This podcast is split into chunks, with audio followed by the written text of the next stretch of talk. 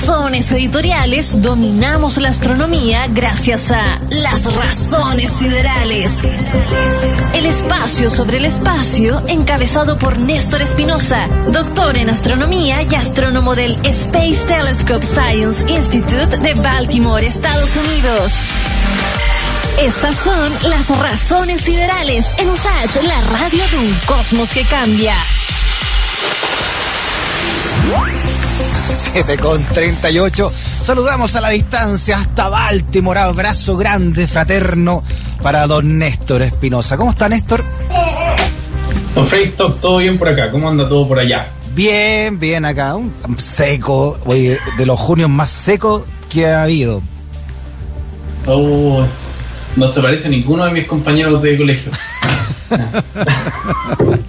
no, muerto ese. Sí, oye, así he estado escuchando. Eh, ha sido, Sí. eh, en verdad, en, en ambos hemisferios, eh, acá en Estados Unidos, en California también está pasando por un periodo de sequía súper importante Mm. hace un, un buen rato, pero este año ha sido el peorcito. Sí. Eh, no sé si estará, estará unido con, con, las, con lo seco que está por allá, pero, Sí. pero es una cuestión un poco global, parece. El otro día entrevistamos en Estación Central, el programa de Don Marcelo Alvarado con Lucía López, a un climatólogo y señalaba que, mm, claro, que está lloviendo en varias partes del mundo, pero las franjas mediterráneas en ambos hemisferios son las que más han- están sufriendo la desertificación. Están, llo- está lloviendo menos en esta franja. Por eso que California, que está más o menos en la misma latitud que la zona central de, de Chile, está con esta sequía. Ahí está la cosa, ¿viste? Algo de razón todavía ahí. Todo tiene pero su sí, explicación. Que cómo cambia el clima y vamos a ver cómo se soluciona la cosa, porque es difícil si no nos ponemos las pilas como seres humanos. Mm, así es. Por eso es mejor es de repente irse al espacio, ¿no? Para Claro. reflexionar, don Néstor. A ver si podemos aprender algo del, del universo, justamente.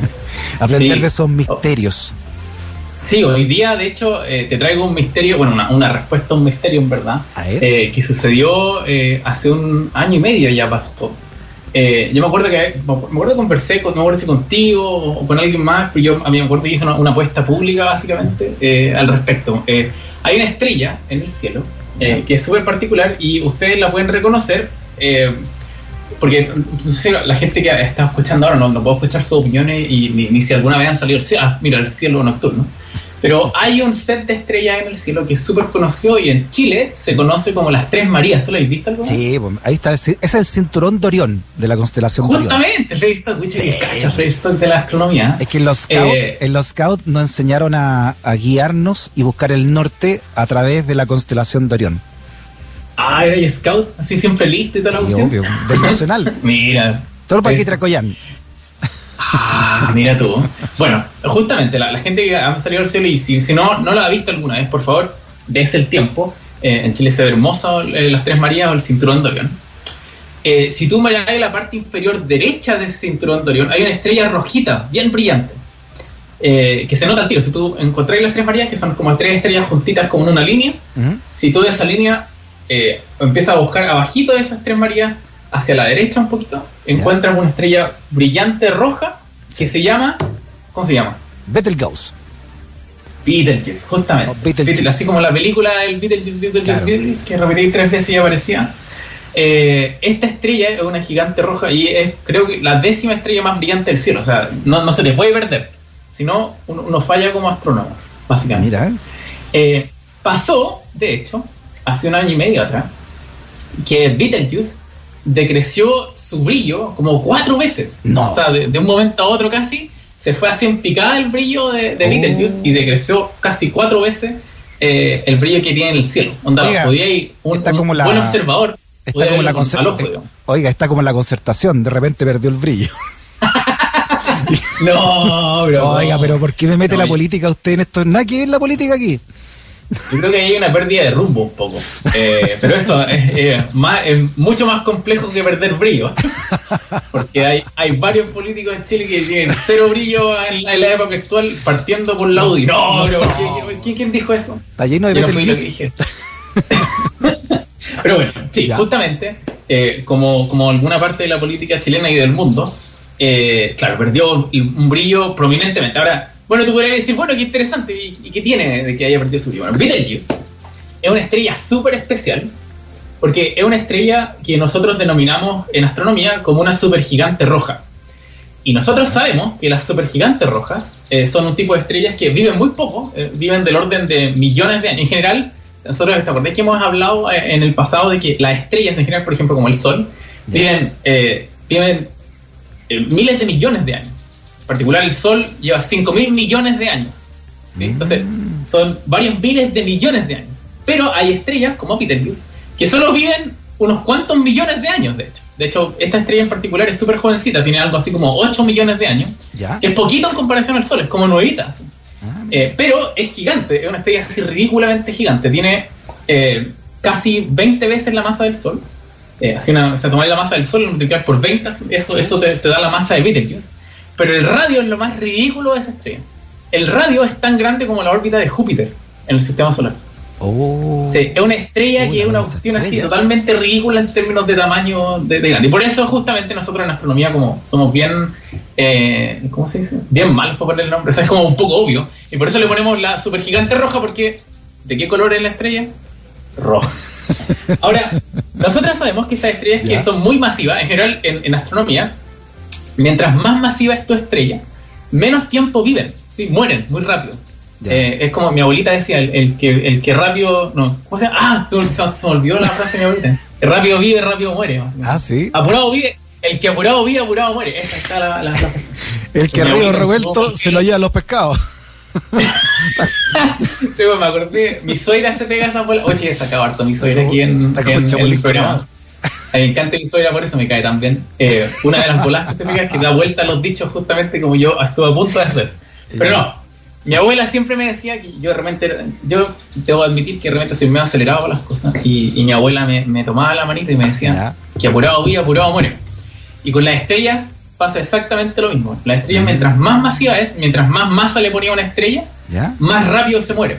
La ah. razón de eso es porque eh, mientras más masa le ponía, eh, en el centro, más grande es la presión. Mucho, hace mucho más calor en el centro de la estrella y por tanto queman, producen, eh, las estrellas producen fusión atómica en el, en el, núcleo, tal cual como nuestro Sol. Nuestro Sol es, una, una, una, muestra viva, digamos, por eso vemos que, las estrellas viven, que brillan, perdón, eh, es porque se genera fusión atómica y procesos atómicos en el núcleo.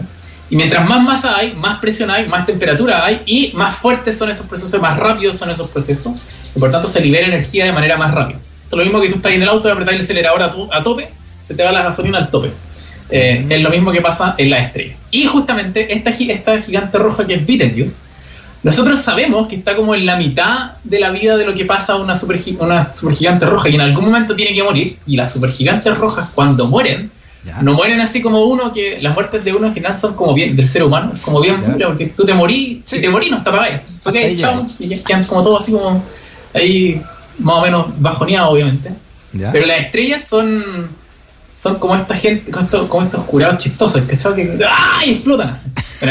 Bueno, por algo, por algo son estrellas. Justamente, por algo son estrellas. Betelgeuse en particular, eh, que es, una supergigante roja, cuando explote va a ser una explosión así a todo cachete. Oh. De hecho, eh, se cree eh, que, podría terminar en una, explosión de supernova. ¿Ya? Y Betelgeuse, como está relativamente cerca de nosotros, unos 500 años luz de nosotros, o sea, ¿te acordáis? Nosotros, siempre hablábamos de que nos tenemos esta escala en astronomía que son un poco ridículas. Yo les digo, 500 años luz es cerca para nosotros los astrónomos y en verdad es terriblemente lejos. Eh, para la gente que no sabe esto de las unidades de luz, un año luz es una medida de distancia, no es de tiempo. Eh, y una medida de distancia porque es la distancia que recorre la luz en un año. La luz es lo más rápido que puede andar en el universo. Por tanto, si dejáis corriendo la luz por un año, es la distancia que recorre es gigante, es ridículamente gigante. Es tan gigante que ni siquiera voy a decir el número acá, pero es muy grande. Por tanto, para que se den cuenta una escala, la estrella más cercana al sistema solar son cuatro años luz. Entonces la luz demora cuatro años en llegar allá. Pero a mí ellos demora como 500 años. ¿Perdón? No, que eso en términos siderales es estar en el barrio, cuatro años luz. No, en términos astronómicos es al lado. Eh, y, de hecho, yo siempre digo que los astrónomos tenemos el mismo mal de la gente de campo. Es que está la gente de campo que te dice, no, si tú tenés que ir a, comprar el pan aquí, al ladito. Tres cerros. Como, son como 10 kilómetros que tenéis que caminar para ir a comprar el pan por Facebook. Mis tíos que en el campo siempre me mandaban a la misma. Yo era chico y por tanto no cachaba las distancias, entonces yo caminaba nomás y. en el campo te dicen, te dicen dos cuadras y tenéis que ir a caballo. No olvídate, sí, sí, justamente. Bueno, aquí en astronomía pasa lo mismo. Pero créanme que 500 años luz es ladito. De hecho, si, su, eh, si Betelgeuse llegara a explotar, eh, sería visible durante el día. Vería un punto brillante en el cielo durante el día. Si así de brillante, brillaría un poco más que la luna, de hecho. Entonces, eh, sería un espectáculo así tremendo. Entonces, hace un año y medio atrás, cuando el, el brillo de Betelgeuse empezó a decrecer, mucha gente empezó a decir como, ahora viene, ahora se va a explotar, porque la verdad de las cosas es que no sabemos cuándo va a explotar Betelgeuse. Betelgeuse podría explotar de aquí a 10 años, a 100 años, a 1000 años, o el máximo en verdad son como 50.000 años, ese es el tope. Nosotros sabemos que está como en la mitad más o menos de, de, de su tiempo. 50 Y de aquí a 50.000 años, en cualquiera de estos años podría explotar. Si explotara en nuestras vidas sería una cuestión fantástica. Oiga, pero espérese, Entonces- espérese, disculpe. Ah, dale. 500 años luz, entonces, si esta estrella se le ocurre explotar como estrella roja eh, gigante, ¿podría afectarnos a nosotros? No, no, no, en, en ningún, ningún tipo de, de, digamos, de problema a la Tierra, por así decirlo. Otro que lo, lo hermoso que se da en el cielo, aparte de eso, no, ningún problema. No, no, no se preocupen, no se estresen. Ya. Yo sé que hay gente que se estresa. La otra parte bonita, eh, por un momento para aprovechar este momento para explicarle esto de las unidades de luz, es que si, por ejemplo, hoy, eh, que estamos a cuánto, a 17 de junio, ¿Mm? se le ocurre hoy día a Betelgeuse explotar, ¿Ya? nosotros nos demoraríamos 500 años en saber, ¿cierto? Porque, eh, porque la- está a 500 años luz y por tanto la luz demora 500 años en llegar a nosotros. Ah, si ya, se le ocurre perfecto. explotar hoy día, tenéis que esperar 500 años para que te llegue la luz de que hoy explotó, ¿cachai? Me enteré por la prensa. claro, justamente, como diría por ahí algunos políticos del mismo lado que estábamos hablando al principio eh, del brillo. Eh, ok. Entonces, bueno, hace un año y medio atrás, cuando el brillo de Betelgeuse empezó a caer, cayó casi cuatro veces el, el brillo, ¿Ya? alguna gente empezó a especular que quizás ahora se venía, ahora era, ahora es el momento que cuando ya está, algo está pasando en Betelgeuse y quizás está explotando. está- nosotros sabemos que cuando vaya a explotar va a decrecer de brillo un poquito, de hecho. Eh, es como la- el aviso que te da, así que voy a explotar, voy a explotar y baja un poquito el brillo. Y después, ¡pah! se manda el alcachofazo. Eh, pero eh, la forma en la que iba cayendo el brillo, eh, muchos astrónomos, muchos expertos, que hay gente que se dedica a estudiar Betelgeuse toda su vida, y debo decir, hay gente que como su carrera en astronomía es como estudiar Betelgeuse. Son Beetlejuice Eh, maníacos. Claro, Beetlejuice maníacos, justamente. Como los Beatles maníacos, hay los Claro. Beetlejuice maníacos. Eh, y muchos de esos expertos decían como, no, cabros, cálmense, si estaba toda la prensa así vuelta loco, no, va a explotar, va a explotar. Y esta gente que, que se dedica a estudiar Beetlejuice dice, no, cabros, cálmense, si esto no, no tiene nada que ver. Yo me acuerdo que en ese entonces, no sé quién me había entrevistado, yo les dije como, yo te apuesto, voy, voy a dar seis vueltas alrededor del, del instituto en que trabajo, ¿Ya? eh, si es que eh, explota Betelgeuse, porque estoy seguro que no, no, no va a explotar. Bueno, y justamente no explotó, pero ahí aún está el misterio de por qué había decrecido el brillo 4S, que qué le pasó, cómo se volvió loco de un momento a otro, así, había algún tipo de problema en la estrella, no sé. Y eh, ayer, de hecho, salió un, un- un artículo en la revista Nature, nosotros hemos, hemos hablado un montón de la revista Nature aquí, para la gente que no cacha Ajá. de la revista Nature, que es normal, no tienen por qué cacharla por otro lado. Eh, la revista Nature es una de las revistas como más prestigiosas donde tú usualmente mandáis los resultados más, más geniales que tengáis. Ya. Eh, y es como la, la revista a la que tú mandáis tus resultados para que se le dé harto bombo y platillo. Ajá. Eh, es una revista en teoría que, eh, si usted sabe inglés, usted podría leerlo y entender el artículo de- directo. De hecho, Nature tiene una parte de sus artículos que siempre están explicados como a público general, básicamente Ah, mira. eh, para que cualquier persona pueda entender qué está pasando. Y se publicó un artículo súper lindo que explicaba justamente el misterio de Betelgeuse.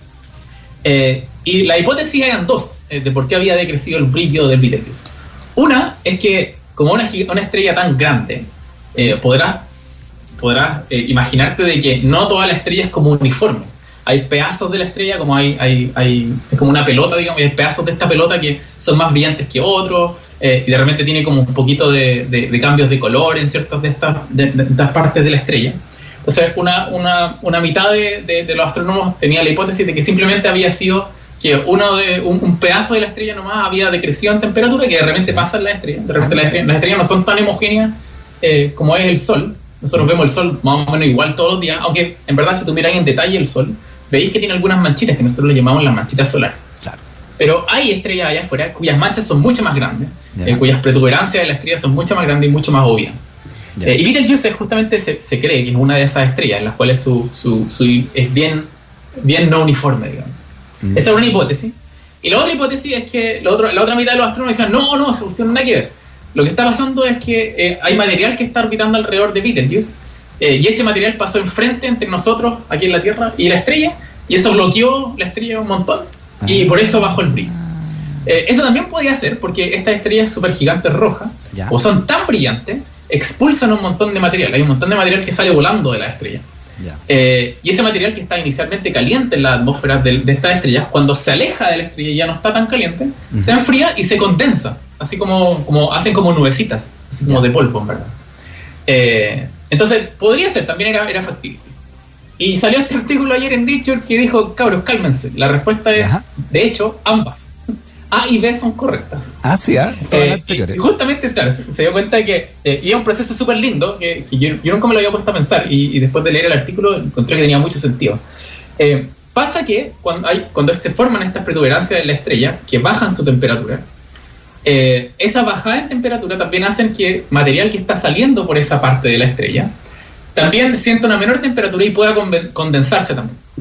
Entonces lo que pasó en verdad, lo como le explica este artículo, es que justamente había una parte de la estrella que estaba más fría que el resto, y esa parte que además estaba más fría, el material que estaba dando vuelta, que estaba cerquita de, de esa parte fría de la estrella, se condensó y creó como una nube. Entonces era justamente una parte más fría de la estrella y encima de esa parte fría de la estrella se formó como una nube, y esas dos cosas combinadas, como el combinado, ah, hizo justamente que la estrella decreciera cuatro veces el brillo de la estrella. Oye, cuando terminé el- de leer el paper me acuerdo que dije, oh, de yo como que me puse a aplaudir. Si estás loco, de verdad que se, se la jugaron. Néstor, ¿y sabes lo peor de todo? Que esto vale callampa porque pasó hace 500 años.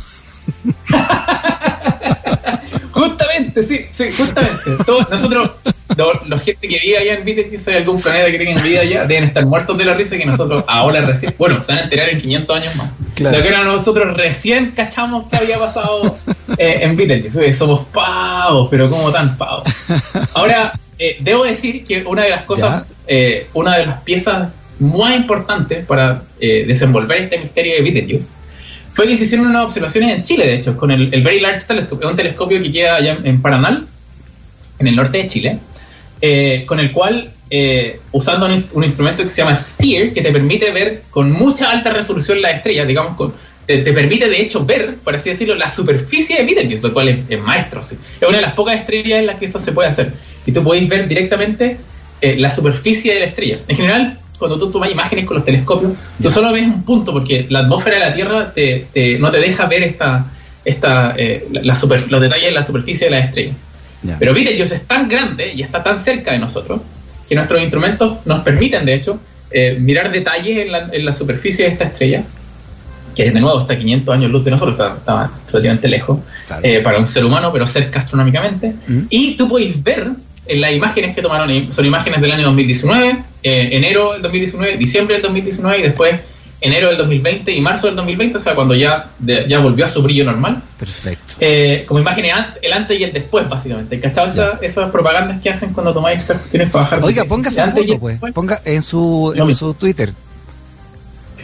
¿Cómo? Que ponga, ponga esa foto, esa dualidad de foto, en su cuenta de Twitter y nosotros la, voy a la hacer. apoyamos acá. El y lo voy a poner, lo voy a poner ahí como, como en las propagandas. El antes Claro, y el después. antes y el después. Eh, sí, no, lo, lo voy a compartir. Para ir a la Claro. gente que no cacha el Twitter, eh, N Espinosa P. Ya. Así como es mi nombre, básicamente. Eh, pero ahí lo van a retitular en Radio Sacha, obviamente. Perfecto. Oiga, pero lo lindo de esas imágenes es Ya. que tú podéis ver, de hecho, que eh, hay un pedazo de la estrella que está eh, menos brillante que el resto. Y Perfecto. así es como esta gente logró determinar el misterio que está analizando las imágenes con mucho detalle y se dieron cuenta que era, la respuesta era ambas. La estrella efectivamente estaba más fría en, ese, en, esa, en esa parte de, de la, de la superficie y también había un pedazo, una nubecita que se estaba formando justo enfrente Ya. en esa parte y eso hizo que aquí en la Tierra viéramos Betelgeuse menos brillante. Así que, Eh, por ahora, no hay explosión de Betelgeuse, tranquilos todos, pero estén atentos que podría suceder. Ya, oiga, se nos acabó el tiempo. No sabe la cantidad de mensajes que han llegado al WhatsApp. Eh, Néstor, pucha, voy a decir los puros nombres porque no alcanzo a leerlo. Ibar, por ejemplo, le escribe Daniel Santibáñez también. Todos le mandan muchas felicitaciones, aprenden mucho con su sección. Cata Adoc, que está escuchando junto a su papá este programa. También eh, Oscar Silva Rantul. También Jorge, ¿no? Hermano Scout, manda unos versos muy lindos de, de Silvio Rodríguez a propósito de lo que estamos hablando. Eh, y también hay una tremenda pregunta que le manda un auditor. Se la voy a dejar planteada nomás porque estamos hoy contra el tiempo y la jefa ya me mandó el sticker de Pablo Escobar, eh, con la cual es una amenaza explícita. Dice, Por favor, una consulta para el astrónomo. Se habla del universo que se expande y que se expande más rápido que la velocidad de la luz. ¿Y cómo es posible si nada es más rápido que la luz? ¿Ah? Ah. Eso pregunta él. Desde lo Prado, mi respeto y admiración a nuestro astrónomo a Néstor Espinosa. Un abrazo y muchas gracias, Víctor Morales. Lo dejamos para la próxima semana, ¿verdad? Lo dejamos para la próxima semana. Pero buena la pregunta. Es buena pregunta. Está buena. Es buena. Buena, buena. Ya, Guillermo Muñoz también manda acá un saludo, en fin, así que gracias a todos los que escriben y que mandan eh, buena onda. Don Néstor Espinosa, abrazote grande. Un abrazo de vuelta a Facebook y qué rico que a la gente le gusta el programa. Para eso lo hacemos. Un abrazo. Chao, Néstor.